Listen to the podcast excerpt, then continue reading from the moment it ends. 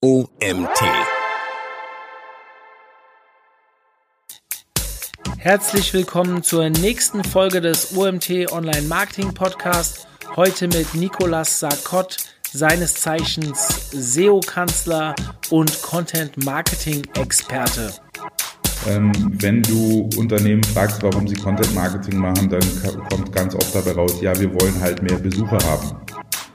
Ja, und ähm, das ist natürlich, wenn man äh, das auf den ersten Blick betrachtet, ein Ziel, aber dann auch wieder nicht so wirklich, weil äh, schon alleine die Differenzierung fehlt, über welchen Kanal denn.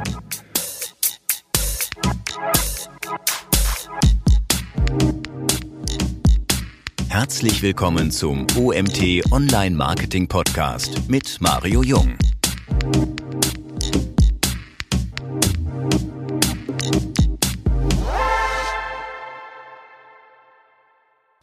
Herzlich willkommen zu unserer nächsten Podcast-Folge. Heute mit Nicolas Sarkott. Hi Nico. Hi Mario. Nico ist ja der SEO-Kanzler. Das wisst ihr vielleicht für die, die uns schon ein bisschen länger folgen. Nico war bei unserer ersten Konferenz dabei, also wirklich 2000, wann war das eigentlich? 2015 und ähm, war ich sehr glücklich drüber, dass er uns damals unterstützt hat. Und wir sind eigentlich auch seitdem in sehr engem Austausch, machen regelmäßig Seminare zusammen. Und ja, und jetzt haben wir gedacht, jetzt müssen wir auch endlich mal einen Podcast aufnehmen. Schön, dass du dabei bist. Ja, danke für die Einladung, Mario.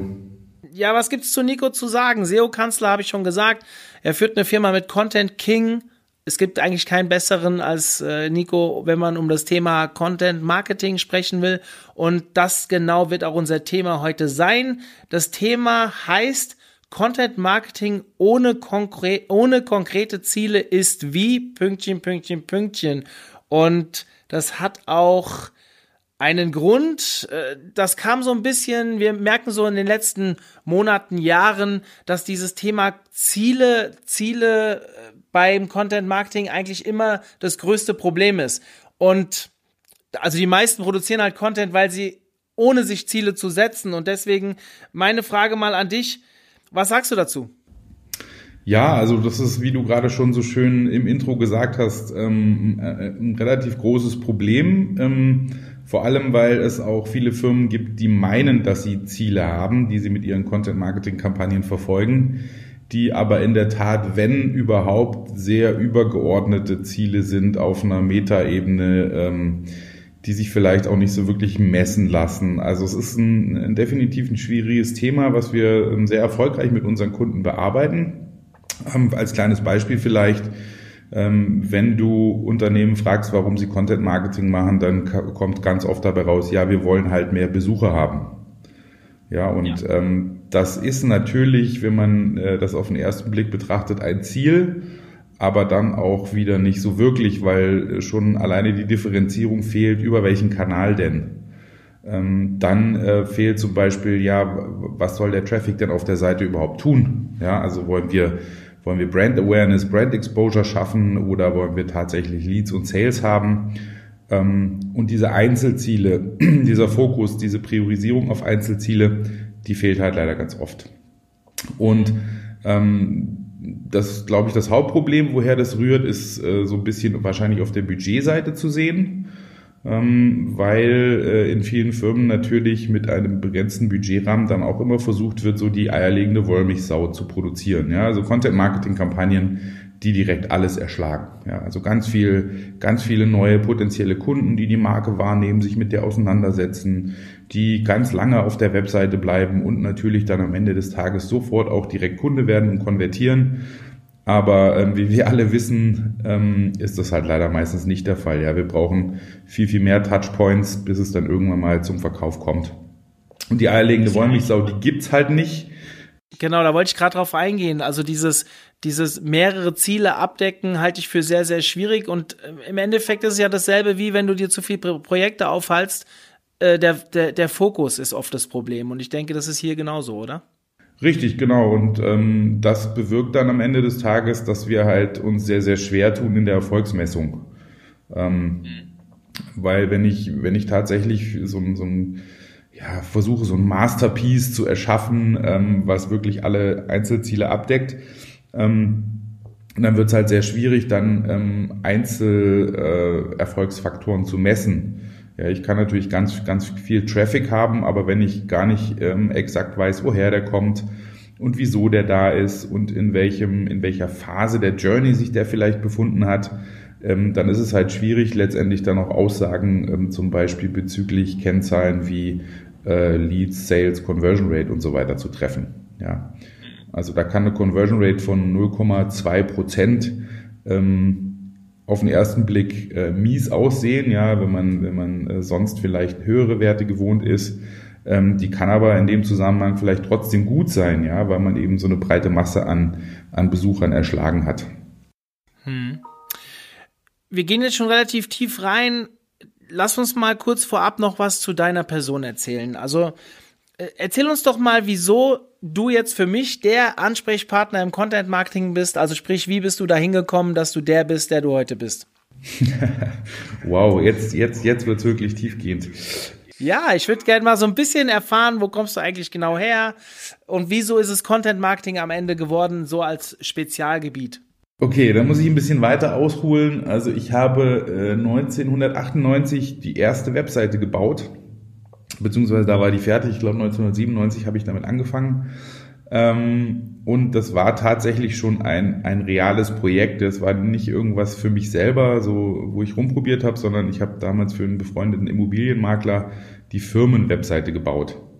Und ähm, da kam dann recht schnell ähm, eben die Anforderung, ja super, wir haben jetzt eine Webseite, wie kriegen wir denn da jetzt Besucher drauf? Ne, weil der äh, bisher halt in Printmagazinen Werbung gemacht hatte aber das war eben sehr teuer und äh, die Erfolgsmessung war, wie wir das wissen, natürlich nicht so ganz einfach. So, da habe ich mich dann das erste Mal mit dem Thema Suchmaschinenoptimierung und Online-Marketing an sich auseinandersetzen müssen.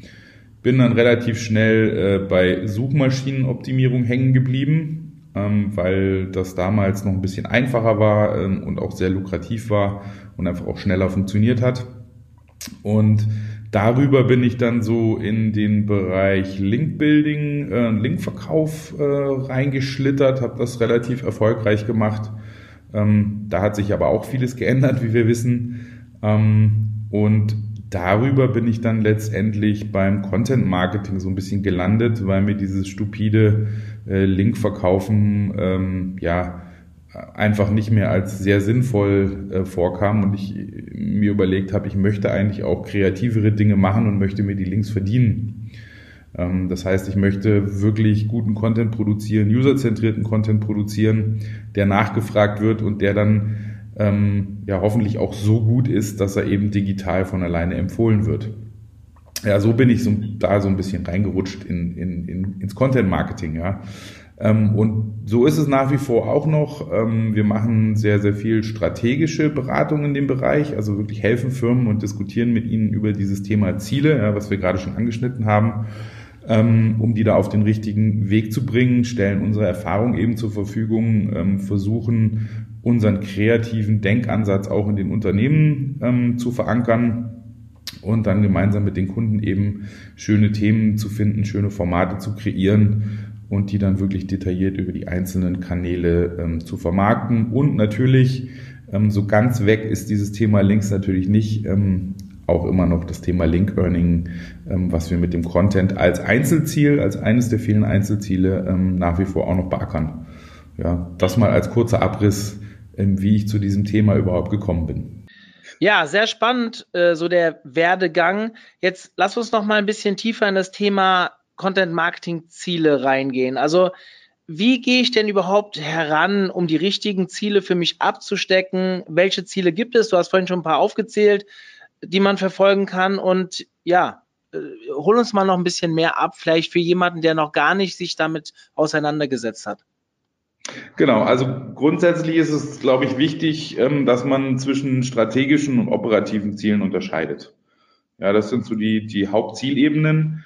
Ähm, das ist auch deswegen wichtig, weil ähm, je nachdem, ob ich ein strategisches oder ein operatives Ziel verfolge, kann der äh, Erfolgs, die Erfolgsmessung äh, komplexer werden, ja, oder auch ungenauer werden. Also mal angenommen, wir machen eine Content-Marketing-Kampagne, wir sind ein kleines Start-up, uns kennt noch niemand, wir brauchen äh, Markenreichweite, Brand Exposure, ähm, vielleicht auch ein bisschen Reputation in dem Fachgebiet, in dem wir unterwegs sind, dann ist es definitiv ein strategisches Ziel. Ähm, Markenbekanntheit zu messen ist aber nicht so ganz trivial. Ja, natürlich habe ich die Möglichkeit zu schauen, wie viele Brand-Type-Ins habe ich ähm, am Ende des Tages vielleicht. Ähm, aber ähm, nicht jeder Markenkontakt führt ja auch dazu, dass die Marke dann direkt wieder gesucht wird und zwar auch in einem definierten, relativ kurzen Zeitfenster.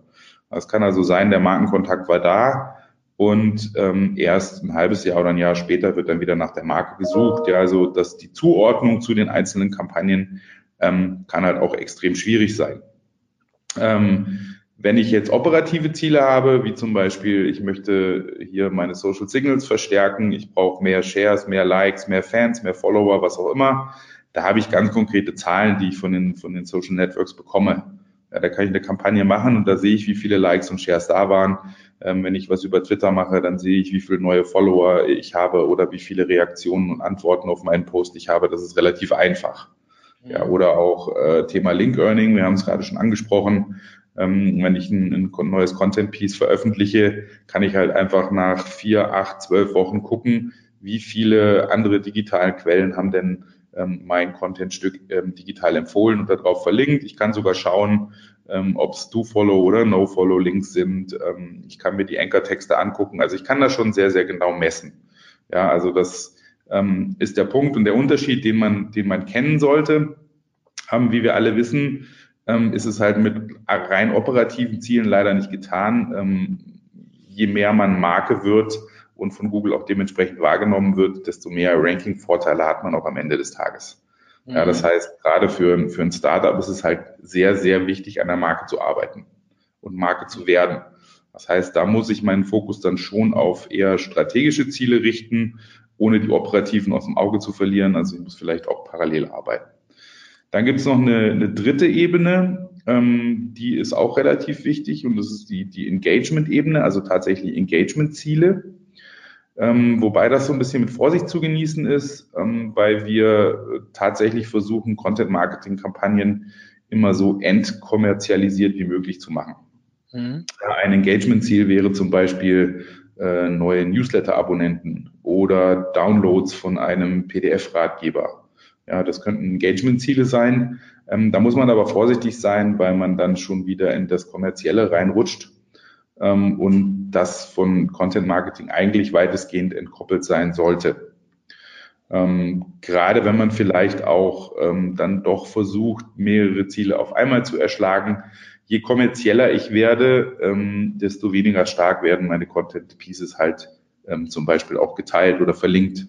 Ja, das ist halt ähm, leider Fakt. So funktioniert es nun mal im Web, ähm, in der Konsumpsychologie.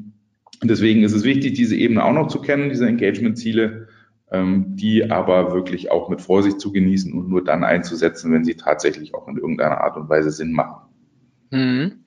Wenn ich jetzt so eine meine Brand fördern will als Startup, was würdest du mir da konkret raten? Wie baue ich so ein Content Marketing auf? Was könnte so eine Beispielkampagne sein? Uh, ähm, also so das aus der Hüfte so pauschal zu feuern und zu sagen, ist, ist schwierig. Also ich glaube, was, was definitiv dazugehört, ähm, ist dieses ganze Thema Personas. Ja, die mhm. brauche ich, egal welche Zielebene ich bearbeiten will. Ich muss halt wissen, ähm, wer meine Bedarfsgruppe ist, wer meine Zielgruppe ist und ich muss halt auch wissen, wie die ticken und wo die unterwegs sind. Ähm, wenn ich, äh, keine Ahnung, zum Beispiel Frauen zwischen 25 und, und 39 ähm, äh, targetieren will oder erreichen möchte, dann wäre zum Beispiel ein Kanal äh, Pinterest. Ja, da sind die halt ganz gerne unterwegs. Ähm, und dann muss ich mir halt auch entsprechende Formate überlegen, die halt für Pinterest funktionieren. Also äh, reinen Text kann ich gar nicht bei Pinterest pinnen. Das heißt, ich muss dann schon grafischer werden. Ja, oder äh, wenn ich herausfinde, dass eine meiner Personas ähm, ähm, sehr, sehr gerne und oft Videos konsumiert, dann muss ich halt mit meinem Content auf YouTube, auf Vimeo und auf sonstigen ähm, Videokanälen unterwegs sein und dort eben präsent sein. Mhm. Na, also die, ich glaube, dieses Persona-Sheet, also einfach so eine vier bis sechs, sagen wir immer, vier bis sechs Personas, ähm, die man im Vorfeld entwickeln sollte, einfach damit man weiß, wie die ticken, was die für Probleme haben und auf welchen Kanälen die unterwegs sind. hm. und wann ich die erreichen kann. So, dann glaube ich, ein, ein zweiter wichtiger Erfolgsfaktor, ähm, um die richtige Kampagne zu finden und die ähm, aufzusetzen, ist tatsächlich auch, sich über die Customer Journey schon Gedanken zu machen. Ja, also es ist nun mal so, dass Menschen nicht auf eine Webseite kommen und direkt einkaufen oder Kunde werden, sondern die informieren sich, die vergleichen, die schauen sich verschiedene Angebote an, die lesen vielleicht Reviews, Bewertungen. Ähm, Nielsen hat, glaube ich, letztes Jahr wieder hier Marktforschungsinstitut, die haben letztes Jahr wieder eine Studie rausgebracht. Im, im Schnitt über alle Branchen sind 11,3 Kontakte notwendig, um einen Kunden zu bekommen. Mhm. Ja, deswegen ähm, ist dieses Thema Journey ganz wichtig. Wo sind die unterwegs? Wo informieren die sich? Wie oft informieren die sich?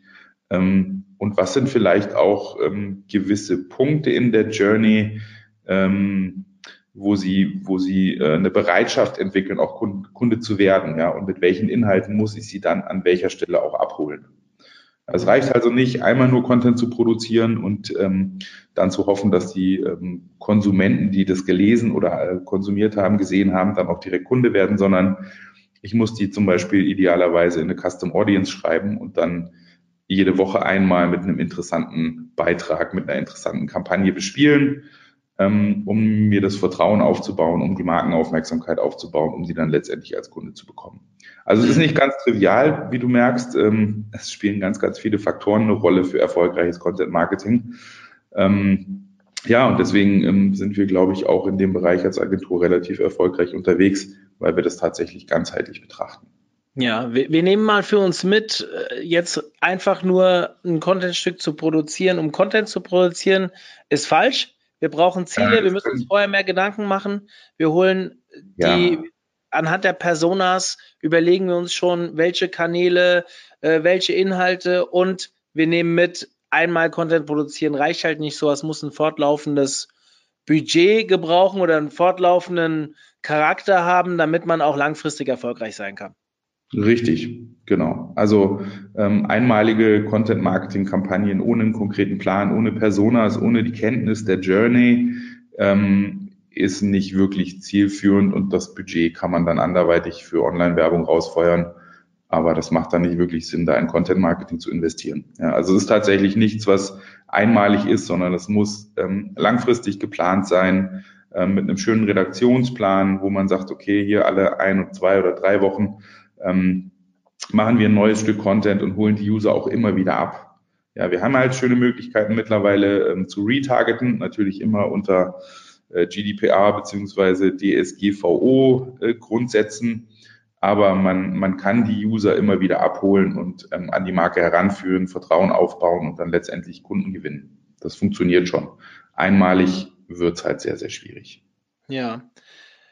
Ähm, wir reden jetzt, also klar, unterschiedliche Ziele äh, sollte man jetzt nicht versuchen mit äh, mehrere Fliegen von, mit einer Klappe schlagen, sondern aber jetzt das Thema Distributionskanäle. Man sagt ja immer, für YouTube sollte man klar ein YouTube-Video bauen. Für Instagram, da habe ich halt nur eine Minute. Gut, jetzt mit Insta, Insta TV kann ich ja vielleicht auch mehr anfangen. Aber jetzt äh, bleiben wir mal ein bisschen im Text. Ich weiß nicht, wie es dir geht, wenn ich Kunden bei mir sitzen habe, die mich nach Content Marketing fragen, hat die Hälfte oder vielleicht sogar 70 Prozent der Leute SEO im Kopf. Genau. Also die, dieses ja. Content Marketing für SEO oder Content Marketing sind halt schon mal zwei grundlegende Unterschiede und das Netz bietet ja so viel mehr. Aber würdest du schon jemanden raten, sich vorher Gedanken zu machen, wie man Content auch quasi für verschiedene Distributionskanäle nutzen kann? Ja, definitiv. Einfach auch ähm, im Hinblick dessen, dass sich SEO halt massiv verändert hat. Ja, also die, die ganzen ähm, positiven Faktoren aus anderen Kanälen, aus anderen Disziplinen, die zahlen halt irgendwann auf SEO ein. Also wenn ich es halt schaffe, ähm, über egal welchen Kanal meine Markenbekanntheit zu steigern, ähm, sogar Display oder TV spielen da eine Rolle. Ja? Also man, man muss das auch manchmal einfach von online entkoppeln schon wieder wenn ich schaffe, meine Marke in den Hirnen zu positionieren und, und da zum Beispiel Suchvolumen triggern kann, ähm, dann ist es einfach ähm, langfristig gesehen ein, ein, super Impact für SEO. Ja, mal ganz abgesehen von irgendwelchen Links oder sonstigen Geschichten. Search Pattern ähm, spielen einfach mittlerweile eine große Rolle. Ja, es mhm. gibt ein paar große Player, die das auch schon relativ erfolgreich gemacht haben. Ähm, die es halt geschafft haben, Suchvolumen für ihre Marke zu triggern. Und zwar sogar dann in Kombination mit äh, entsprechenden generischen, harten Money-Keywords. Ja. Mhm. Und das ist für Google einfach ein Signal, wenn, wenn jemand nach äh, SEO Reach X sucht, ja, jetzt mal um das auf deine Agentur äh, umzumünzen, mhm. dann ist es halt cool, weil Google irgendwann weiß, oh, hey, Reach X macht halt SEO. Und wenn dann jemand nach SEO sucht, dann wird halt Reach X irgendwann ranken. Ja, das hat gar nichts mit den Inhalten auf der Seite zu tun oder mit irgendwelchen Links, sondern es hat damit zu tun, dass du dich halt als Marke mit Reach X positioniert hast und die Leute halt nach SEO in Zusammenhang mit deiner Marke suchen. Hm. Das hat sich halt grundlegend verändert. Das war früher nicht so. Ähm, mittlerweile ähm, ist sowas halt auch Thema und, und eigentlich sollten SEOs sowas auch abdecken und das kann natürlich auch ein Ziel im Content Marketing sein. Hm.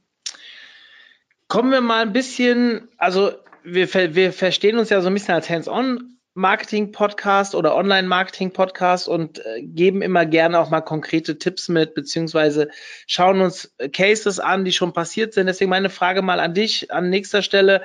Was ist die geilste Content-Marketing-Kampagne, jetzt nicht bezogen auf SEO, sondern insgesamt, ähm, die du in deinen Augen je gesehen hast? Boah, Boah da gibt's da gibt's verdammt viele. Also ich, ein paar davon habe ich ja auch in den, in den Workshops ähm, bei euch immer mal wieder vorgestellt, weil ich es eben auch sehr, sehr wichtig finde, dass man mal schaut, was andere so machen ähm, und, und wie Content Marketing so funktionieren kann. Also ich persönlich fand zum Beispiel diese, diese Burger King-Kampagne halt großartig. Ähm, diese Mac Whopper-Geschichte, die hatte ich, glaube ich, im letzten äh, OMT-Workshop auch mit dabei. Ähm, als Burger King zum Weltfriedenstag McDonalds ähm, äh, ein Friedensangebot unterbreitet hat. Also die haben tatsächlich einen saisonalen Trend beziehungsweise ein Event genommen. Es war, glaube ich, 19. September oder so, war Weltfriedenstag. Und ähm, da haben die dann ein, ein schönes Schreiben an McDonalds aufgesetzt und haben denen halt geschrieben, hey, wenn ähm, am Weltfriedenstag sollten die beiden besten Burger und die größten Burgerproduzenten der Welt einfach auch mal Frieden schließen ähm, haben das Ganze noch sehr lustig und kreativ in so einen in so Claim verpackt. Äh, der war, glaube ich, Let's End the Beef with Beef. Ne? Also sehr, sehr witzig einfach auch. Und ähm, haben ein komplettes Konzept mitgeliefert, haben gesagt, so, okay, und wenn wir jetzt Frieden schließen an diesem einen Tag, da bauen wir zusammen ein Pop-up-Restaurant und machen ähm, zusammen den geilsten Burger überhaupt und haben komplett schon Stuff, Clothing, Verpackung und Branding, alles mitgeliefert ähm, sogar auf einer, auf einer separaten Domain, also im Sinne einer Mehrdomain-Strategie. Und das war halt super erfolgreich, weil die, die ganze Welt darüber berichtet hat. Ähm, klar, man muss dazu sagen, das hat in dem Fall auch nur funktioniert, weil Burger King schon so ein großer Brand ist, ja, und die, die Awareness halt da war. Ähm, und weil sie einen anderen großen Brand herausgefordert haben, der halt auch schon mega bekannt ist. Ähm, sowas funktioniert halt für, für KMUs oder für Startups wahrscheinlich nicht. Aber das fand ich schon sehr, sehr geil, weil das ist sehr, sehr kreativ. Ähm, es war top umgesetzt, also auch grafisch. Die hatten tolle Videos mit dabei. Ähm, die ganze Story dahinter war einfach sehr lustig. Sie hatten sich einen tollen Aufhänger rausgesucht, also diesen Weltfriedenstag. Einfach durch und durch gut gemacht. Und ähm, wenn man sich mal ähm, angeschaut hat, was da passiert ist, ähm, das war schon großartig. Ja, also äh, ich weiß gar nicht mehr, wie, ich habe die Zahlen nicht im Kopf, aber die Shares und Likes waren halt auf den Social Media Kanälen wirklich mega gut. Ähm, die Presse weltweit hat über die Aktion berichtet. Das heißt, die hatten Brand Mentions ohne Ende. Ähm, ganz viele haben natürlich auch auf die Kampagnen Landingpage beziehungsweise auf diese neue Domain äh, macwhopper.com ähm, verlinkt. Also alle Signale, die da entstanden sind, die waren halt einfach äh, großartig. Hm. Ja, das ist so eine Content-Marketing-Kampagne, ähm, die ich persönlich ähm, für, für ja, grandios und großartig halte. Klar. Ähm, war das nicht irgendwie so, dass McDonalds nicht mitgemacht hat oder irgend sowas? Genau, das war ein bisschen schade. Also McDonalds hat tatsächlich dann abgelehnt und hat gesagt, so hey, am Weltfriedenstag haben wir Besseres zu tun, als mit euch ein Pop-up-Restaurant aufzubauen und da irgendwie Frieden zu schließen. Ähm, wer noch, natürlich noch grandioser gewesen, wenn McDonald's gesagt hätte, ey, super Idee, wir machen da mit. Dann hätte man die Story noch irgendwie weiterführen können. Aber ja, also. Für Burger King auch so ein Erfolg. Auf jeden Fall, auf jeden Fall. Wobei da die Frage natürlich ist, da haben wir die Diskussion auch recht häufig, ähm, ist es, ist es Content Marketing oder war Content Marketing überhaupt beabsichtigt? Oder war es letztendlich irgendwie so Guerilla-Marketing, virales Marketing? War das, ist es aus dem klassischen Marketing-Gedanken entstanden und die haben das halt online einfach so umgesetzt? Mhm. Ähm, das ist immer relativ schwierig, ja. Also bei die, die, ähm, den Content, den man sieht, da steht ja nicht drauf, hallo, das ist hier äh, Content-Marketing-Kampagne Nummer 25, ja. Aber ähm, selbst wenn sie es nicht als Content-Marketing-Kampagne geplant hatten, ähm, sondern als klassischen Werbegag, PR oder eben Guerilla-Marketing-Kampagne, wie auch immer, ähm, ist es aus Content-Marketing-Sicht doch trotzdem sehr, sehr gelungen und mega erfolgreich gewesen. Ja, die Grenzen verschwimmen da ja auch. Also das Richtig. muss man ja ganz klar sagen. Genau. Ähm, ich finde es dann immer spannend, wenn man im Nachgang sich so eine Kampagne mal nimmt und dann aus einem einzelnen Kanal betrachtet, analysiert. Also in deinen Workshops bei uns, also hier in unserem Fortschritt, also kann ich an der Stelle vielleicht auch mal sagen, wir machen Ende Januar einen Drei-Tages-Workshop, wo wir die drei großen Bereiche der SEO, also sprich On-Page mit dem Stefan Züch, mit äh, Content Marketing mit dem Nico und ich mache dann das Link-Building am dritten Tag ähm, beleuchten. Und in diesen Workshops da sagst du ja auch immer so, der größte Fehler, der dann eigentlich passiert im Nachgang, mal abgesehen davon, dass man keine Ziele gesetzt hat, ist, wenn man die Ziele nicht oder die, die Kampagne nicht auswertet. Willst du da vielleicht nochmal was zu sagen? Genau, also ähm, das kennen ja vielleicht einige. Ähm, es wird ja oft dann im, im, Zusammenhang mit Content Marketing, auch mit dem Content Marketing Lifecycle ähm, wird darüber gesprochen und, und der ist, glaube ich, ganz, ganz wichtig, vor allem dieser letzte Schritt. Ähm, Content Marketing ist komplex und nicht einfach und es gibt immer relativ viele Variablen, die man nicht wirklich beeinflussen kann. Und ähm, deswegen ist es ganz, ganz wichtig, auch von vornherein zu wissen, so eine Content-Marketing-Kampagne kann man nur bis zu einem gewissen Grad planen. Also ich kann nicht sagen, so da kommen jetzt genau ähm, 20.000 Likes bei raus oder äh, eine halbe Million Shares oder eine halbe Million Views auf irgendwelchen Videos oder was auch immer. Da kann ich keine konkreten Zahlen im Vorfeld ähm, definieren, ja, als Benchmark für mich selber auch, um zu kontrollieren, ob das erfolgreich war oder nicht. Fakt ist, man, man muss die Zahlen im Auge haben, man muss die messen. Und wie wir ja gerade schon gesagt haben, ist es halt wichtig, permanent an dem Thema dran zu bleiben, immer wieder neue Kampagnen zu machen. Am Anfang tut man sich das schwer, aber wenn man mal so die ersten fünf bis zehn Stücke durch hat, dann hat man halt Vergleichswerte. Dann kann man halt gucken, ob eine Kampagne erfolgreich war oder nicht. Und man kann dann vor allem auch im Team gemeinsam ähm, versuchen zu analysieren, warum die vielleicht besonders erfolgreich war oder eben ähm, überhaupt nicht gezündet hat. So, das ist ganz wichtig in der Nachbereitung und die Learnings, die muss man eben mitnehmen. Die muss man mitnehmen in die nächste Kampagne, um dieselben Fehler nicht nochmal zu machen.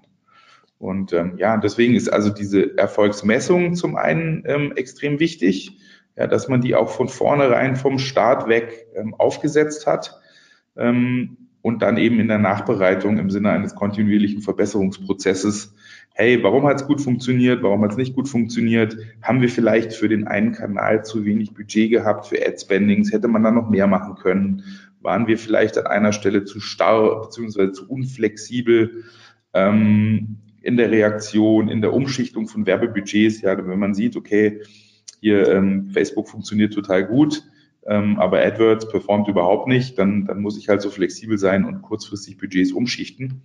Ähm, haben wir auch schon oft überlegt, dass dann ähm, mit dem Kunden zusammen und auch erlebt, dass die nicht in der Lage waren, kurzfristig zu sagen, ja, okay, wir, wir stoppen die AdWords-Kampagne, weil da funktioniert gar nichts ähm, und nehmen das Budget und stecken das in Facebook-Ads und drehen da auf, weil das performt. Ja, waren halt zwei unterschiedliche ähm, Bereiche in der Firma mit zwei unterschiedlichen Budgettöpfen. Ähm, und das ging halt ad hoc nicht. Und das war dann halt sehr schade. Also das ist das, was ich damit meine. Ähm, bestmöglicher, bestmögliche Erfolgsmessung, ähm, dann tatsächlich Erfassung von Erfolgsfaktoren. Ja, warum hat irgendwas gut funktioniert? Warum vielleicht auch nicht? Und größtmögliche Flexibilität, um die Learnings dann ähm, einfach für die nächste Kampagne umzusetzen. Das sind definitiv auch Erfolgsfaktoren. Also wir haben ja vorher schon gehört, Personas und dieses ganze Thema Customer Journeys und im Vorfeld ganz konkrete Ziele sind ein Erfolgsfaktor, aber auch, was mache ich mit den Learnings am Ende und wie bringe ich den, diesen kontinuierlichen Verbesserungsprozess auf die Straße. Mhm. Ich finde das auch immer, wenn ich so an meine Kundengespräche denke, dass äh, nochmal, ich habe es eben schon mal vorhin schon mal gesagt, Content produzieren, um Content zu produzieren, ist halt falsch. Ja, guckt euch das an, macht, setzt euch Ziele und dann schaut am Ende wirklich nach, hat es was gebracht? Und jetzt aus SEO-Sicht, vielleicht finden wir mal so ein bisschen ähm, äh, den, den Bezug mal dazu, weil das öfters bei mir ein Thema ist. Also SEO-seitig ist es dann häufig so, ich bin ja so ein, so ein, wie soll ich sagen, Vertreter dessen Content-Veredelung. Nicht immer Content neu produzieren, sondern Content veredeln. Guckt doch mal nach, was ist denn bis jetzt mit dem Content-Stück passiert? Also evaluiert, habe ich Rankings erzielt, habe ich Traffic damit erzielt? Und ja, ich bin bei Nico. Es ist, kommt auch darauf an, wo kommt denn der Traffic her? Wie performt er aus den unterschiedlichen Kanälen? Aber jetzt lass uns mal organisch denken. Und am Ende, ja, haben wir ein Stück äh, Inhalt produziert, was uns auch vielleicht 500 Euro, 1000 Euro, vielleicht auch noch mehr oder Manpower gekostet hat. Und dann machen wir nichts mehr damit. Und am Ende, ja, ist das eigentlich Verschwendung, weil vielleicht hat sich auf einem richtig geilen Keyword, was auch einen hohen transaktionalen Bezug zu unserem Produkt hat oder wie auch immer, stehen wir auf einmal auf Seite zwei und wir wissen es gar nicht bei Google. Und dann wäre es eigentlich total easy mit ein bisschen mehr Aufwand, indem ich die Zahlen ausgewertet habe und sehe, hey, äh, hier muss ich nur ein bisschen an dem Artikel schrauben. Ich fange wieder von vorne an, entwickle ein, zwei neue Ideen zu dem Artikel, überarbeite den und bin vielleicht mit einem kleinen Push nächstes Jahr oder ein paar Monate später auf Seite 1 bei Google und mach richtig Umsatz damit. Und das lasst ihr halt alles auf der Strecke, wenn ihr das euch nicht anschaut, wenn ihr nicht eure Kampagnen bewertet und ja, dann auch versucht, mit diesen Zahlen zu arbeiten. Genau. Ähm, da vielleicht an der Stelle auch ganz wichtig, ähm, wir versuchen halt Prozesse aufzubauen und zu etablieren in den Unternehmen. Ja, also der Content Marketing äh, Lifecycle ist halt und dieser KVP, der kontinuierliche Verbesserungsprozess, ist nur eine Prozessebene oder Schiene. Ähm, da hängen aber ganz viele Teilprozesse noch mit dran. Ja, also und einer davon ist halt tatsächlich das, was du gerade gesagt hast. Ähm, zu überwachen, hey, ähm, dieses Stück Content, was wir da gebaut haben, vielleicht auch für einen ganz anderen Kanal, ähm, fängt es irgendwann an zu ranken. Hat es äh, Links generiert. Also auch wenn es jetzt gar nicht mein Primärziel war, kann ja trotzdem sein, dass es so geil war, dass es überall empfohlen wurde. Ja, und was mhm. kann ich dann tun? Ähm, eine Möglichkeit wäre zum Beispiel, wenn man sieht, okay, ähm, diese Landingpage mit der Content-Marketing-Kampagne hat keine Ahnung, 20 äh, Links über das letzte halbe Jahr bekommen, was schon ganz gut ist, wenn es tatsächlich ganz natürlich passiert ist. Ähm, wie können wir diese interne Landingpage nehmen, um den Link-Juice, der da reingeht, optimal zu verteilen? Ja, also wie können wir von aus diesem Dokument vielleicht andere relevante Dokumente anlinken? anlinken? Oder wenn wir sehen, ähm, die Landingpage beziehungsweise die URL ist schon für ähm, ein gewisses Keyword-Set irgendwo in den Top 20 unterwegs oder vielleicht auch schon am Ende von SERP 1. Ähm, wie können wir vielleicht dieses Dokument intern noch besser verlinken, um Google noch mehr Signale zu geben und zu sagen, hey, ähm, hier, ähm, wir, wir, sind doch relevanter für das Thema und ähm, die Seite dann eben noch ein bisschen weiter nach oben zu pushen. Also da gibt es ganz, ganz viele Möglichkeiten ähm, und ich glaube, jedes Unternehmen sollte da für sich selber so einen eigenen Prozess aufsetzen, ähm, auch mittel- und langfristig einfach gesehen zu sagen, okay, ähm, wir überprüfen alle Content Pieces alle vier Wochen auf die entsprechenden Rankings, die sie ergeben haben. Ja, das mhm. ist ja nicht schwierig. Ähm, das ist ein kleiner Teilprozess, der ist auch relativ einfach ähm, abzudecken, kann man mit Werkstudenten oder Praktikanten machen. Ähm, das ist kein Rocket Science, aber vielleicht für den Gesamtprozess der Content-Entwicklung und für SEO definitiv extrem wichtig. Hm. Ich habe hier als nächsten Punkt für mich stehen, dass wir gerne mal, ja, also jeder hat ja, der jetzt hier zuhört, wir haben ja auch sehr viele Einsteiger, die zuhören, die vielleicht in einem bestimmten Teilgebiet sich erstmal zurechtfinden müssen. Deswegen habe ich jetzt einfach mal gesagt, lass uns doch mal vielleicht ein paar konkrete Tipps geben für unterschiedliche Ziele. Ich habe in der im, im dem Dokument, was ich immer so vorbereite, meine Podcast-Vorbereitung, schon mal so drei Punkte mit angegeben. Vielleicht fällt ja noch ein vierter ein. Was würdest du denn machen oder einen konkreten Case vorschlagen, wenn du Social Shares pushen willst? Ähm, uh, das ist schon wieder fast die Königsdisziplin, weil ähm, da muss man halt ganz klar sagen, dass Shares nur dann entstehen und funktionieren, wenn man wirklich entweder polarisiert oder irgendwas richtig, richtig Lustiges macht. Ja. Mhm. Ähm, man kennt es äh, von Facebook, so der, der Standardartikel, wo irgendein Thema abgefrühstückt wird. Ja, der bekommt vielleicht seine 10, 20 Shares. Die Dinge, die richtig massiv geteilt werden, sind meistens irgendwie sehr krass polarisierend oder sehr, sehr lustig.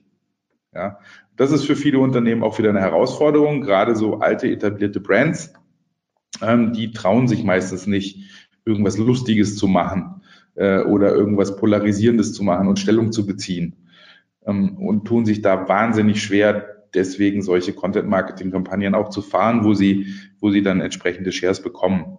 Ein schönes Beispiel ist äh, Edeka, die, die machen halt wirklich äh, tolle Werbung. Die haben jetzt gerade wieder eine Kampagne laufen, hier angelehnt an, an die Serie Four Blocks.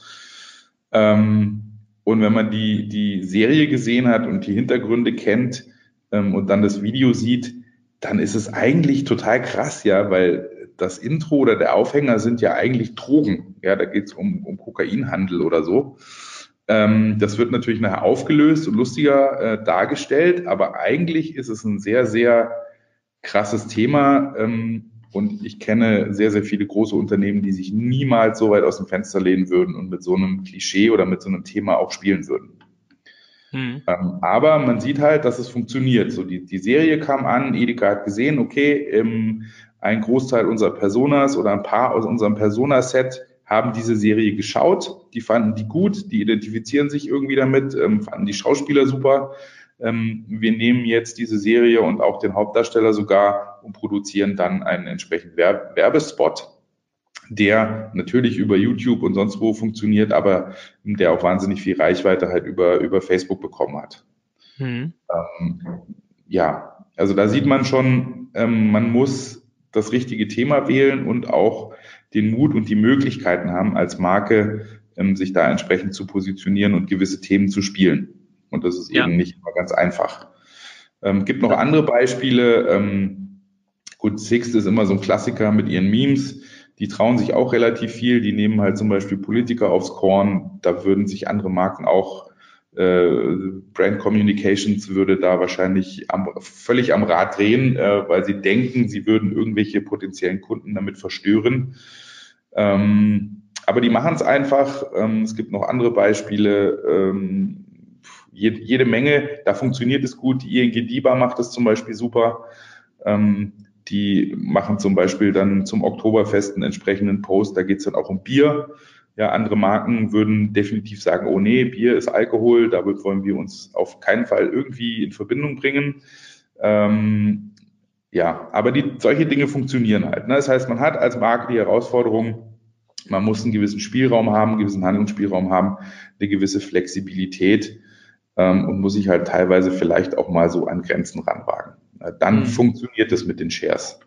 Mhm. Alles andere so, den, den 11., 12. Ratgeber, wie ich jetzt meine, meinen Urlaubskoffer am besten packe, damit ich nichts vergesse zur Urlaubssaison, das bekommt nicht mehr wirklich äh, viele Shares sowas, ja, weil die Leute auch wissen, dass sie das halt über, über Search einfach direkt besser finden können und weil es wahrscheinlich auch schon ähm, zum wiederholten Male durchs digitale Dorf, äh, durch soziale Netze getrieben wurde und deswegen halt einfach ausgelutscht ist.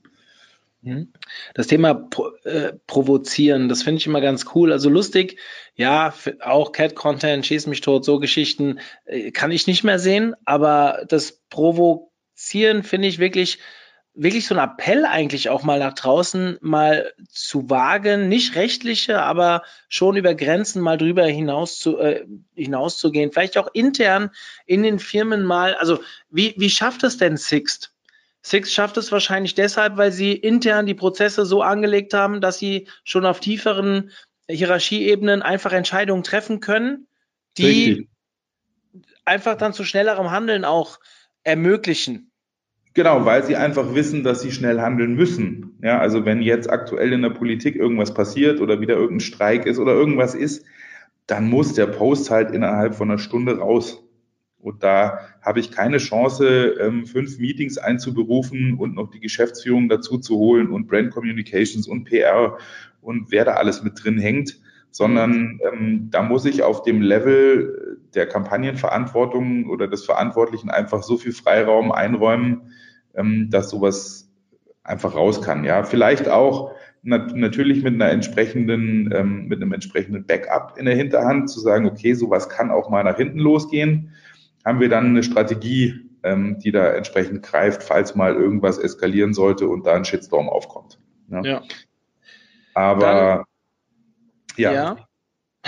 Dann lass uns mal von den Social Shares weggehen. Und das zweite, was ich mir aufgeschrieben habe, ist das Thema Leads. Also ganz häufig ist es ja so, dass am Ende das Geld nur freigegeben wird, wenn auch was dabei rumkommt. Jetzt könnte man sagen, mhm. wenn man das richtige Ziel festgelegt hat, ist ja Social Shares auch schon ein äh, ein konkretes Ziel. Aber jetzt, äh, wie wir wissen wir ja auch, dass die Chefs und Geschäftsführer sich gerne ein bisschen monetärer am Umsatz auch rechnen lassen und den rechnen sie meistens auf Leads runter.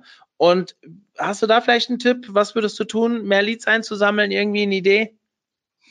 Ja, auf jeden Fall würde ich mal mein Angebot und mein Produkt zunächst mal hinterfragen. Also das ist ja das Schöne am, am Internet, an Social Media und äh, den ganzen Kanälen, ähm, dass die Menschen eine, eine fast hundertprozentige Transparenz und Vergleichbarkeit im Moment haben. Ja, also wenn mein Produkt halt einfach echt langweilig und scheiße ist, Entschuldigung, ähm, dann brauche ich halt kein Content Marketing dafür machen und, und mir Leads erhoffen. Dann ist das Produkt halt einfach mies und ähm, egal was ich tue, ich verarsche eigentlich die Leute und das merken die und am Ende des Tages wird das Geld einfach verpuffen. Ja. Ähm, also wirklich nochmal drüber nachdenken, was könnt, wie könnte ich mein Produkt besser machen oder meine Dienstleistung oder was auch immer, wie kann ich USPs schaffen und mich von anderen abgrenzen. Und das sollte ich mir vielleicht auch auf meine Hausaufgabenliste schreiben, bevor ich irgendwie Geld in die Hand nehme für Content-Marketing-Kampagnen. Weil am Ende des Tages äh, muss man sich natürlich, wie wir vorher schon gesehen haben, die Frage stellen, warum war irgendwas mega erfolgreich und warum nicht. Und das gilt auch für dieses Engagement-Ziel Leads ähm, und wenn ich jetzt äh, viel zu wenig Leads oder gar keine Leads sogar im Worst Case bekommen habe, dann kann es natürlich verschiedene Ursachen haben. Dann kann die Kampagne an sich nicht performt haben, die war vielleicht zu lame, zu langweilig. Ähm, oder aber am Ende des Tages war die Kampagne vielleicht gut, aber mein Produkt einfach scheiße. Mhm. Ja, oder manchmal sind es auch Kleinigkeiten. Ähm, wenn wir jetzt mal Leads oder Sales nehmen, ähm, bei, gerade bei Sales, also ich kann ich kann eine super Kampagne machen. Ich kann sogar, ähm, wenn ich ein tolles Produkt habe, preislich auf dem Niveau meiner Wettbewerber sein. Aber wenn ich dann zum Beispiel Versandkosten verlange und meine Wettbewerber nicht, dann werden die halt ausbleiben, die Sales. Ne? Weil die Leute vergleichen und weil, wenn das eine preissensitive Zielgruppe ist oder Bedarfsgruppe ist, dann hängen die sich halt an 5,90 Euro Versandkosten auf und das ist dann für die ein Grund, nicht zu kaufen. Mhm. Und das meinte ich auch vorher mit diesem kontinuierlichen Verbesserungsprozess und, und ähm, der Erfolgskontrolle am Ende. Ich muss tatsächlich eine Übersicht haben und auch alle Volks Erfolgs- oder Misserfolgsfaktoren kennen. Ja, ich kann geilen Content produzieren, ich kann äh, mega Reichweite aufbauen dadurch. Wenn ich am Ende des Tages nichts verkaufe, kann das aber auch noch andere Gründe haben. Ja, also meine Kampagne muss deswegen nicht schlecht gewesen sein. Ähm, es kann sein, dass ich ähm, vielleicht meine Usability auf der Seite noch überarbeiten muss und mein Checkout-Prozess scheiße ist, die Ladezeiten zu lang sind oder ich Versandkosten verlange oder was auch immer, kann am Ende dann Conversion Killer sein und ja, dann schiebt man es manchmal gerne dann aufs Marketing und sagt, die Kampagne war scheiße, aber eigentlich war die Technik dran schuld oder das ganze Fulfillment und die Logistik, die dahinter steht. Ja, man mhm. muss es ganzheitlich betrachten. Mhm. Ähm als dritten Punkt habe ich das Thema Link Earning. Das haben wir schon ein paar Mal angesprochen. Was würdest du jemandem raten, wenn er Links aufbauen will? Also jetzt nicht als Linkbuilding insgesamt, verstehe mich nicht falsch, sondern eine coole, erzähl uns doch mal irgendeine coole Kampagne, die vielleicht bei dir sehr gut funktioniert hat, damit man sich was, irgendwas adaptieren, was ableiten kann für sich. Ja, also da Pauschalaussagen zu treffen, ist wahnsinnig schwierig, wie so oft. Ähm, aber ich kann ja vielleicht mal eine Beispielkampagne ähm, nennen. Wir haben damals für Checkdomain ähm, so eine Art Infografik gemacht, beziehungsweise die Domain-Weltkarte. Die kennt vielleicht noch der eine oder andere. Mhm. Ähm, trockenes Thema, Webhosting und Domains und so, hm, eher uninteressant, auch meistens eher B2B. Also schon mal so ein paar Hürden, die für, für Link Earning jetzt nicht sonderlich förderlich sind, beziehungsweise sogar hinderlich sind. Also was könnte man machen, um dieses Thema ein bisschen interessanter zu machen? Ähm, dann haben wir, wie so oft beim Content Marketing, einfach überlegt, was sind denn eigentlich die Probleme von äh, Usern, die sich eventuell für Webhosting oder Domains interessieren. Und da war eins der Hauptprobleme war, dass man in diesem ganzen Top-Level CC, TLD, New, TLD, GTLD Dschungel überhaupt gar nicht mehr durchblickt. Ja, also die Domain-Endung .ag, für was steht die jetzt? Steht die für Aktiengesellschaft oder für Antigua? Äh, oder die Domain-Endung CC, für was steht die denn überhaupt? Ähm, und daraufhin haben wir eben diese Infografik beziehungsweise diese Domain-Weltkarte entwickelt.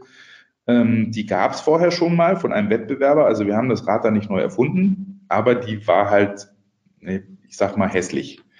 Ähm, wir haben sie halt einfach in schön nochmal neu aufgelegt ähm, und auch mit einem entsprechenden Content-Marketing-Konzept hinterlegt, mit dem klaren Ziel, ähm, Link Earning.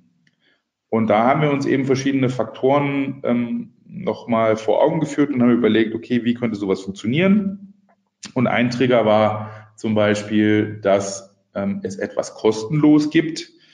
Und ähm, für dieses äh, kostenlose Etwas bekommt man sogar noch zusätzlich Karma-Punkte aufs Konto. Also ähm, war wie folgt, ähm, wenn ein Blogger über diese Kampagne berichtet hat, hat er kostenlos eine Domain-Weltkarte bekommen und in seinem Namen wurden noch 10 Euro an die Kinderkrebshilfe gesp äh, gespendet. Ne, also er musste eigentlich nichts machen, außer kurz schreiben, dass es bei Checkdomain jetzt eine tolle neue Weltkarte gibt und dass, wenn andere Blogger darüber berichten, sie auch eine bekommen und in deren Namen dann auch nochmal 10 Euro gespendet werden. So, und das hat halt eine gewisse Eigendynamik angenommen, wir hatten dann am Ende, also wir hatten 500 dieser Domain-Weltkarten ähm, in petto. Wie gesagt haben, so 500 geben wir raus, ähm, entsprechend 500 dann auch mal 10 Euro. Also wir spenden dann, wenn alle weg sind, auch 5000 Euro an die Kinderkrebshilfe. Und ähm, diese 500 Domain-Weltkarten waren dann, glaube ich, auch nach zwei Wochen komplett weg. Ja, cool. Ähm, das hat mega gut funktioniert. Ja, gab vielleicht so ein paar Erfolgsfaktoren, ähm, die ich auch mal mit, mit Glück vielleicht kategorisieren würde. Ähm, wenn man halt einen, einen, großen Influencer oder Multiplikator erwischt, der da mitmacht, dann gibt's halt meistens ähm, direkt mehr Reichweite und viele Trittbrettfahrer. In, in dem Fall war das ähm, der Cashy Stadt Bremerhaven, kennt man vielleicht. Ähm, der hat darüber berichtet und fand es eigentlich ganz cool. Und das lesen halt viele andere Blogger, die ihm folgen, die fanden das auch ganz cool, die haben das dann gemacht. Und so hat sich das halt ähm, fortgesetzt. Was wir auch noch gemacht haben, wir haben so sogenanntes Kalt-Seeding gemacht und zwar offline. Also wir haben Domain-Weltkarten verpackt und die an große Agenturen geschickt. Ja, Webdienstleister, ähm, Webdesigner, auch SEO-Agenturen, Social-Media-Agenturen. Ähm, und da diese Domain-Weltkarte wirklich hochwertig war und sehr informativ, haben die sich das teilweise direkt ins Büro gehängt, haben es fotografiert und haben es halt über Social Media geteilt und haben sich bedankt, dass sie so eine coole Domain-Weltkarte bekommen haben. Ähm, also waren mehrere Kanäle und mehrere Ansätze, die wir da verfolgt waren, haben, aber am Ende des Tages ähm, war die Linkausbeute doch wirklich richtig gut. Ähm, was wir nicht gemacht haben, den Fehler machen auch viele, wir haben nicht wirklich aktiv oder proaktiv nach Links gefragt. Also wir haben nicht gesagt, ihr müsst darüber schreiben und dann Checkdomain verlinken, sondern wir haben einfach gesagt, ihr müsst über diese Aktion berichten. Und ähm, das Resultat war einfach, dass die Blogger, die das gemacht haben, dann auch entweder nur Brand Mentions gemacht haben, die haben halt Checkdomain als Marke erwähnt, ähm, was wiederum äh, Brand Searches getriggert hat bei manchen. Und ähm, viele haben aber auch tatsächlich verlinkt. Und das Linkprofil, was da entstanden ist, war deswegen sehr interessant und gut, weil viele haben einfach auf die Startseite verlinkt, weil sie den Brand erwähnt haben und gesagt haben, hier Checkdomain macht da gerade eine coole Kampagne und haben dann Checkdomain auf die Checkdomain Startseite verlinkt ähm, und ein paar haben dann auch coole Kampagne verlinkt und zwar auf die Kampagnen Landingpage. Ne, das heißt, wir hatten nicht nur ein Linkziel, sondern wir hatten eigentlich zwei Linkziele. Ähm, und wir hatten einen, schönen Mix aus Do-Follow und No-Follow. Und von daher, ähm, ja, war das wirklich sehr, sehr erfolgreich. Ne? Also die, die, Kampagne hast du schon mal irgendwann beim SEO Day vorgestellt. Ich fand die sehr, sehr, genau. sehr smart, um ehrlich zu sein. Genau, ähm, aber man muss dazu sagen, also die war vom Budget jetzt auch nicht so ohne, ne, mit den ganzen Druckkosten und Versand und Kampagnen, Landingpage und Outreach und so weiter, war das mit Sicherheit im fünfstelligen Bereich. Ähm, Ne? Also dieses, ja, ja, wir machen jetzt Content-Marketing-Kampagnen für 500 Euro oder für 1000 Euro sogar, das, das äh, klingt dann immer schon so viel, aber ähm, manchmal ist es halt einfach auch zu wenig. Also manchmal sparen die Firmen da leider halt auch am falschen Ende. Ne? Ja. Aber wenn Trotzdem, wenn ich das jetzt runterrechnen würde auf die ganzen Links, die da gekommen sind, ist der einzelne Link wahrscheinlich relativ günstig gewesen. Genau, ich hatte da auch so eine Beispielkalkulation mal gemacht und der, der durchschnittliche Link war dann halt irgendwie, keine Ahnung, unter 50 Euro, glaube ich.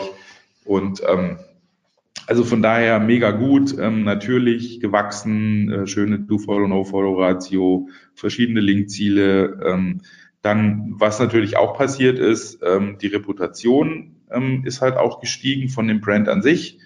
Also A, guck mal, die machen eine schöne Domain-Weltkarte, die haben designtechnisch was drauf. B, ähm, die engagieren sich im Sinne von äh, Charity, ja, die spenden noch was in die Kinderkrebshilfe. Und ah ja, wir haben im Nachgang natürlich ähm, dann auch, beziehungsweise Checkdomain, diese Schecküberreichung ähm, mit dem Spendenbetrag an die Kinderkrebshilfe wurde dann auch nochmal ähm, ähm, groß ausgerollt im Netz und über eine entsprechende Pressemitteilung halt auch nochmal verteilt. Ne, also es ist nicht nur über die Kampagne an sich, sondern auch im Nachgang dann ähm, sind halt auch nochmal neue Links entstanden. Also alles in allem sehr erfolgreich, aber war vom Planungsaufwand, vom Designaufwand und von der ganzen Logistik und Umsetzung natürlich ähm, nicht so ohne. Ähm, aber hat sich ausgezahlt. Ja. Genau.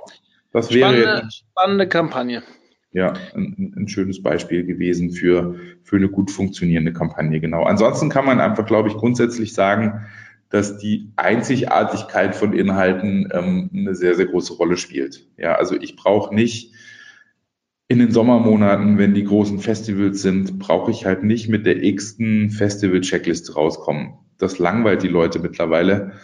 Ähm, und ich glaube sogar, dass man sagen kann, dass es vielleicht sogar negativ in der Reputation wirkt, sowas, weil man einfach, ja, lame ist und nichts Neues erfindet und irgendwas von der Stange ins Internet stellt und den Leuten damit wertvolle Zeit klaut, äh, die sie halt für ihren durchschnittlichen Konsum am Tag haben. Ähm, deswegen ist es wichtig, also je uniker die Inhalte sind, je einzigartiger die Inhalte sind, desto besser werden die wahrscheinlich auch im Sinne von Link Earning funktionieren, ja, weil andere Webseitenbetreiber halt gerne einzigartige Dinge verlinken und nicht ähm, was, was sie schon tausendmal erwähnt haben und was andere schon komplett ausgelutscht haben in den letzten Jahren. Hm.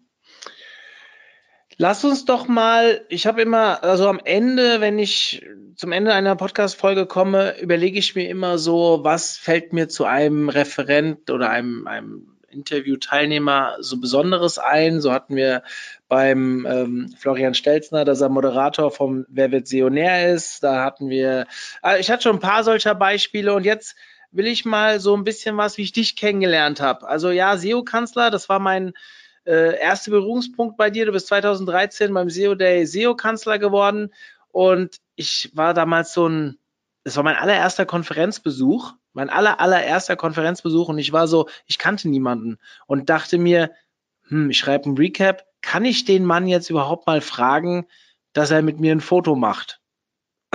Das ist schon so lange her, merkst du mittlerweile. Aber worauf ich hinaus will, ist, als ich dich dann eingeladen habe zum OMT 2015, hast du eine mega geile Kampagne vorgestellt. Und zwar den Case der Tweet-Fahrzentrale oder Twit-Fahrzentrale. Ja, genau. Magst du uns mal, aber wirklich kurz, weil wir sind schon sehr lange dabei jetzt, in zwei, drei Minuten erklären, was das war, beziehungsweise was auch so die Problemstellung war und dein Ziel dahinter, dass man mal so eine runde Kampagne vielleicht nochmal zum Abschluss hört? Ja, also vielleicht vorweg, wir haben mit der Kampagne den Deutschen Suchmarketingpreis dann gewonnen ähm, für die innovativste Content-Marketing-Kampagne. Ähm, damals war wieder mal Bahnstreik. Ja, also der hier Wieselski hieß er, glaube ich, der Gewerkschaftsführer, hat ähm, dazu aufgerufen, ähm, dass die Bahner eben streiken. Ähm, und daraus ist ein Problem entstanden für viele Menschen, ähm, die vielleicht sogar in unserer Zielgruppe sind, ähm, nämlich Menschen aus der Digitalwelt, die äh, viel mit dem Zug unterwegs sind und eben jetzt keine Fortbewegungsmöglichkeiten mehr hatten. Ja, und daraufhin haben wir überlegt, was man daraus machen könnte. Und ich war abends auf dem Sofa unterwegs, äh, Second Screen, und habe irgendwie auf Twitter jemanden gesehen, der meinte, ja, ähm, vielleicht könnten wir Twitter-User ja so als Community uns organisieren und wenn irgendjemand irgendwo hinfährt, dann kann er ja andere Leute mitnehmen. Ne, ähm, ja, und dann kam mir sofort so, ah, ja, cool, Twitwa-Zentrale, ne? also so ein lustiges Wortspiel. Ähm, das hat mich dann die nächsten zehn Minuten nicht in Ruhe gelassen, weil ich die Idee plötzlich ziemlich gut fand. Hab dann wiederum auch getwittert und, und äh, äh fand die Idee gut, habe das geteilt und habe dann den Hashtag Twitwa-Zentrale dazugefügt ähm, und habe dann gesehen, dass die Leute diesen Hashtag cool fanden und aufgenommen haben, also auch wieder dann weitergeteilt haben. Dann war sogar der Erste, der ein Angebot hatte, sagte, ja, ich fahre morgen von München nach Berlin, Hashtag Twitwa-Zentrale. So, und dann war mir schon klar, oh, da könnte was draus werden. Ähm, habe dann direkt vom Sofa aus die Domain registriert, habe meinen Entwickler angerufen und gesagt, hey, komm mal um acht statt erst um halb elf ins Büro morgen früh. Ich, ich möchte was mit dir besprechen. Ja, und dann ähm, habe ich kurz mit ihm besprochen, habe gesagt, pass auf, ich würde gerne die, die, die äh, Twitter-Search scrapen, beziehungsweise alles, was äh, Hashtag Twitter-Zentrale benutzt, äh, müssen wir in eine Datenbank speichern und da irgendwie ähm, Mitfahrangebote und Gesuche auseinanderfriemeln. Ich will so eine kleine Suchmaschine bauen, mit der man Mitfahrgelegenheiten suchen kann von Twitter-Usern, die das anbieten oder suchen. So, das war die Hintergrundidee, das haben wir dann gemacht. Ähm, dann haben wir so ein bisschen Guerilla, vielleicht sogar Spam-mäßig dieses Angebot ähm, dann äh, bei den großen Magazinen und Verlagen, die halt über den Bahnstreik geschrieben haben, immer schön drunter gepackt. So hier für all eure Leser, die gerade am Bahnsteig stehen und nicht mehr weiterkommen, die können mal auf twitterzentrale.com gucken. Ähm, das hat dazu geführt, dass die uns wahrgenommen haben oder unser Angebot wahrgenommen haben, weil es ja wirklich ganz neu war, ganz unique und vor allem weil es sehr schnell gewachsen ist. Also das war irgendwie, glaube ich, Mittwochabend hatte ich die Idee, Donnerstagmorgen haben wir angefangen, das umzusetzen. Und Donnerstagnachmittag war die erste Version fertig. Und dann hatten wir auch relativ schnell relativ viele äh, Besucher. Und ähm, Donnerstagabend ist es dann tatsächlich auch äh, so weit gekommen, dass die Tagesschau über den Bahnstreik berichtet hat. Und im Hintergrund sind ja immer so Bilder und da war dann der Hashtag Twitwa-Zentrale. Ne, also ich habe es halt echt in 24, innerhalb von 24 Stunden in die Tagesschau geschafft mit dem Projekt. Ähm, das hat natürlich dazu geführt, dass viele Leute danach gesucht haben und dann hatten wir, glaube ich, ja in den ersten zwei Tagen fast 300.000 Besucher auf der Seite. Ähm, ich habe dann noch ein, ein, Interview mit dem NDR bekommen und war dann im NDR Abendjournal am Freitagabend. Da haben sie mich interviewt, warum wir das gebaut haben und wie man auf so eine coole Idee kommt. Also wir haben mega Reichweite bekommen, auch ad hoc ziemlich viele Links ne, von den ganzen Magazinen, die wir so ein bisschen ähm, bespielt, in Klammer bespammt haben. Ähm, Handelsblatt, Autobild, Automotorsport und wie sie alle heißen. Also alle, die über den Streik berichtet haben, haben uns als Alternative genannt, als Problemlöser. Ja, also falls jemand seine Bahn nicht kriegt, ähm, weil gestreikt wird, dann soll er doch auf Twitwa-Zentrale einfach äh, suchen, ob irgendjemand von seiner Location in die Destination fährt und ihn mitnehmen kann. Na, das heißt, wir waren, wir waren sehr, sehr schnell und wir waren in dem Moment ein großer Problemlöser für viele. Und das hat einfach dazu geführt, dass wir diese Aufmerksamkeit bekommen haben.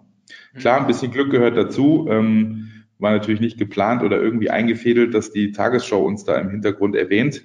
Aber ja, manchmal braucht man eben bei Content-Marketing-Kampagnen noch ein bisschen Glück. So, wir wollten es eigentlich machen, um zu zeigen, wie man mit einer ähm, Mehrdomain-Strategie ähm, und schneller Reaktionsfähigkeit und Flexibilität ähm, schnell eine Besucherschaft und Markenaufmerksamkeit ähm, erreichen kann. Das war eigentlich der Hintergrund. Und natürlich hm, nicht zuletzt auch, weil wir ähm, die Idee an sich sehr gut fanden, dass sich Social Media Communities untereinander organisieren, ja, weil das Thema Mobilität einfach nach wie vor eines der größten Probleme unserer Zeit einfach ist, in jeglicher Hinsicht, also bezüglich Zeitverbrauch, aber natürlich auch Umwelt äh, und andere Ressourcen, die da verbraucht werden. Und deswegen war es auch so ein persönliches Herzensding, dieses Projekt zu bauen. Ja, und das hat dann dazu geführt, dass wir den Deutschen Suchmarketingpreis gewonnen haben. Ja, genau. geile genau. Sache. Ähm, zum Ende frage ich normalerweise den, den, den Podcast-Interviewer, äh, Interviewten, äh, wo man ihn als nächstes trifft, beziehungsweise welche Veranstaltungen empfehlen kann. Das würde ich an der Stelle heute mal sein lassen, weil wer Nico treffen will, der kommt am besten in unser Seminar. Ende Januar haben wir drei Tage, wo wir wirklich das Thema, also einen Tag davon, wo wir Content Marketing von A bis Z durchgehen und da wird Nico euch viel mehr mitteilen können als das, was ihr heute in dem Podcast gehört habt. Sprich, wie baut man so eine Content Marketing Kampagne auf? von A bis Z und am Ende nutzt es dann vielleicht auch jetzt, weil es ja im Rahmen eines SEO-Seminars für Fortgeschrittene ist, das Ganze auch für seinen SEO-Bereich und würde gerne den Podcast eigentlich gerne äh, damit aufhören, indem du mir mal einen Satz finalisierst. Und zwar, unser Podcast-Titel hieß ja, Content Marketing ohne konkrete Ziele ist wie? Toastbrot ohne Marmelade. Geil. Geiler Abschluss. Nico, vielen Dank für den Podcast und wir sehen uns dann Ende Januar. Ich ja, danke dir, Mario, ähm, für die Zeit und ähm, ich freue mich drauf. Wir sehen uns dann in Frankfurt und es ist tatsächlich, glaube ich, auch wirklich die nächste Veranstaltung, auf der man mich treffen kann. Ja, jetzt kehrt wieder ein bisschen Ruhe ein ähm, im Dezember und im Januar. Von daher, ähm, ich würde mich wahnsinnig freuen, wenn ihr euch anmeldet und wir uns sehen. Es wird, glaube ich, sehr interessant und spaßig werden. Wird geil. Danke, Nico. Danke, Mario. Dir noch einen schönen Tag. Dir auch. Bis dann. Ciao, ciao. Tschüss. Zum Abschluss der heutigen Folge möchte ich euch nochmal auf unser SEO-Seminar für Fortgeschrittene hinweisen. Ihr habt das eben schon ein, zwei Mal in der Folge gehört. Jetzt nochmal explizit.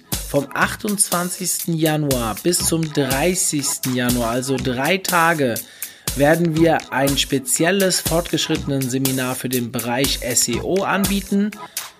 Das Seminar findet im OMT-Office statt und ist aufgeteilt in die drei Hauptbereiche der Suchmaschinenoptimierung. Am ersten Tag wird der Stefan Züch, seines Zeichens Geschäftsführer der Trust Agents, ehemals Trust Agents, jetzt Debt Agency. Am zweiten Tag der Nicolas Sarkot das Thema Content Marketing und am dritten Tag werde ich den Teil des Link Buildings übernehmen. Ich würde mich sehr freuen, wenn ihr dabei seid. Wir haben noch circa fünf Plätze frei. Und ja, ich freue mich bei der Gelegenheit, euch das OMT-Office zu zeigen. Und dementsprechend freue ich mich über eine Anmeldung. Ich bin raus, euer Mario.